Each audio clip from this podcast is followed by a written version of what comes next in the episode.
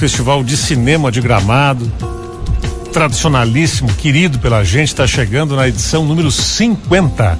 O evento vem aí de 12 a 20 de agosto no Palácio dos Festivais em Gramado e esse é o nosso assunto agora com o curador do festival, jornalista, crítico, Marcos Santuário. Bom dia, Santuário.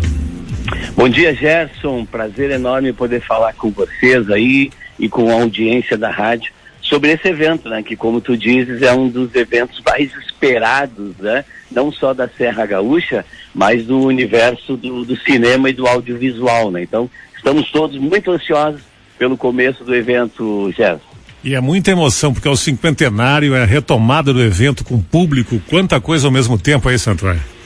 Nossa, é, essa questão por si só já é importante, né, Gerson? Porque foram os dois últimos anos um festival feito uh, totalmente diferente, como nunca havia sido na história, né? Quer dizer, uh, um festival feito online, virtualmente, graças também às possibilidades tecnológicas de hoje, o festival não parou, né? Quer dizer, isso também é muito importante, né? Demonstra também a força, a ousadia, a coragem e o trabalho do, do de Gramado, né? Uma cidade que aposta nesse universo do, dos eventos e que, sobretudo, aposta também na força do audiovisual. E esse retorno presencial é o que todo mundo estava realmente desejando. Né? Então, por si só, esse retorno já é importante, mas bem como tu dizes, né, são 50 anos, né, então é, é, uma data muito significativa, né, eu lembro lá em 2012, quando o José Wilker, o Rubens Evelt e eu fomos convidados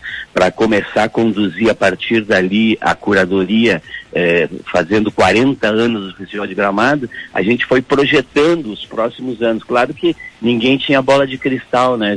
Não sabíamos o que ia acontecer. Mas a princípio a gente focou muito nessa ideia de que uh, estamos num universo de muitas transformações e muito rápidas, incluindo também, logicamente, o cinema e o audiovisual, né? Eu quero continuar com as emoções, os homenageados dessa edição o Joel Zito Araújo, Araci Esteves, Marcos Palmeira, fala um pouquinho sobre o critério dessas homenagens aí, Santuário. Ah, sem dúvida. É um outro ponto sempre muito difícil, né? Porque a gente tem sempre muita gente capaz, competente e merecedora de homenagens. E o Festival de Gramado, nesses eh, 49 anos que antecedem a edição desse ano, sempre focou, assim, em eh, dar esse momento importante para uh, protagonistas né, do universo do audiovisual. Então agora, a gente quando sentou e foi decidir esses nomes, a gente chegou então, né, à potência criativa, ao trabalho autoral, também à capacidade de, de eh, inovar-se e sempre reinventar-se do Marcos Palmeira, né, concedendo a ele então o Oscarito, que é o, é o, é o prêmio máximo né, do festival, e muito felizes que ele também possa estar, né? Às, às vezes a gente pensa em algumas pessoas, mas elas também não podem estar, né? Porque as agendas eh, voltaram a ser agora, graças a Deus, né? Muito intensas nesse universo. Então, o Marcos Palmeira é o nosso principal homenageado, felizes que ele salta do Pantanal agora para o palco do Festival de Gramado, com uma homenagem absolutamente merecida. Né? Por outro lado, a gente vai para o universo ibero-americano também, mostrando essa capacidade de internacionalização do Festival de Cinema de Gramado, homenageando uma das maiores atrizes contemporâneas do cinema ibero-americano, que nasce no Chile, que é a Paulina Garcia, que já ganhou, inclusive, eh, prêmios mundiais como Uh, o, uh, o prêmio em Berlim né, de melhor atriz, nos troféus platino também. Então, uma atriz que merece ser conhecida muito mais ainda pelo nosso universo brasileiro. E nos outros dois, uh, outras duas homenagens, uh, Araci Esteves, né, uma das maiores damas do teatro que começou no teatro, que criou teatro no Rio Grande do Sul e que eh, acaba então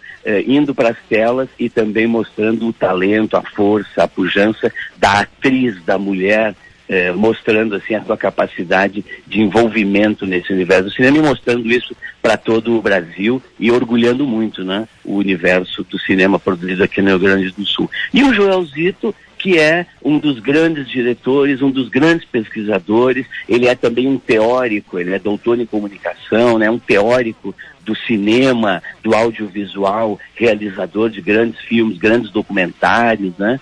Também alguém que a gente já há horas está querendo homenagear e mostrar para o público em geral que eventualmente não conhece tão bem todas essas figuras. Então, sem dúvida, também um ano de homenagem eh, rep representado nesses quatro nomes, as homenagens que Gramado tem feito nesses 50 anos para quem tem sido protagonista desse cinema e desse audiovisual que tanto a gente acredita né, no país e na, uh, Ibero, e na Iberoamérica. Né?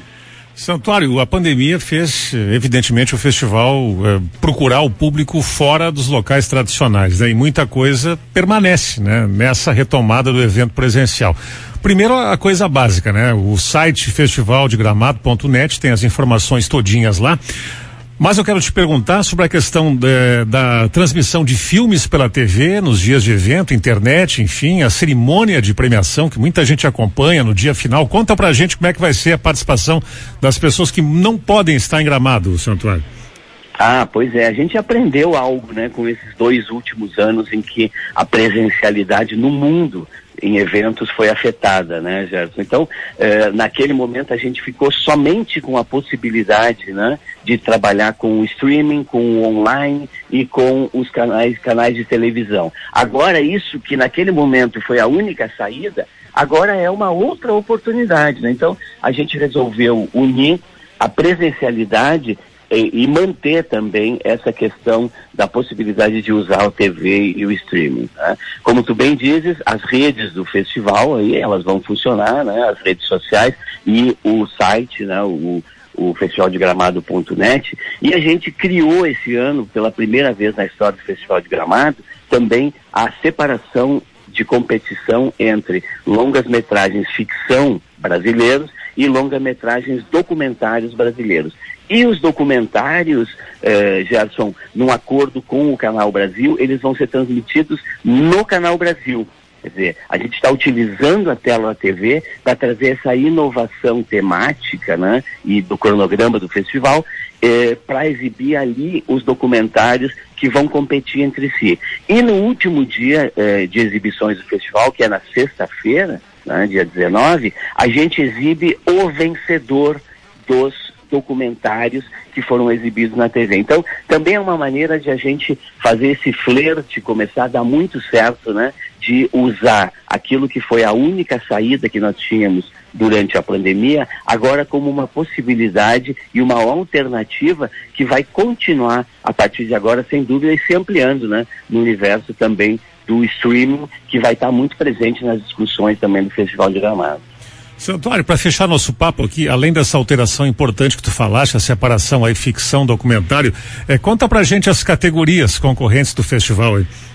Ah, perfeito. A gente vai ter sete longas metragens hum, brasileiros, né, em ficção. A gente vai ter sete longas metragens estrangeiros em ficção. A gente vai ter sete, cinco documentários brasileiros, longas metragens que esses então a ser exibidos pelo Canal Brasil, e a gente vai ter os curtas-metragens gaúchos competindo entre si, né, são 24, e 14, 14 eh, longas metragens, curtas-metragens brasileiros, né, de, de, todas as partes do Brasil nessa competição. Então, esses são os filmes que foram selecionados, Gerson, entre mais de mil filmes que esse ano se inscreveram ao Festival de Gramado, deixando a gente muito feliz né, em entender que a gente está com uma edição em que eh, a gente conseguiu mais de mil filmes para serem exibidos. E claro, né, também fortalecendo o cinema feito no Rio Grande do Sul, a gente tem uma competição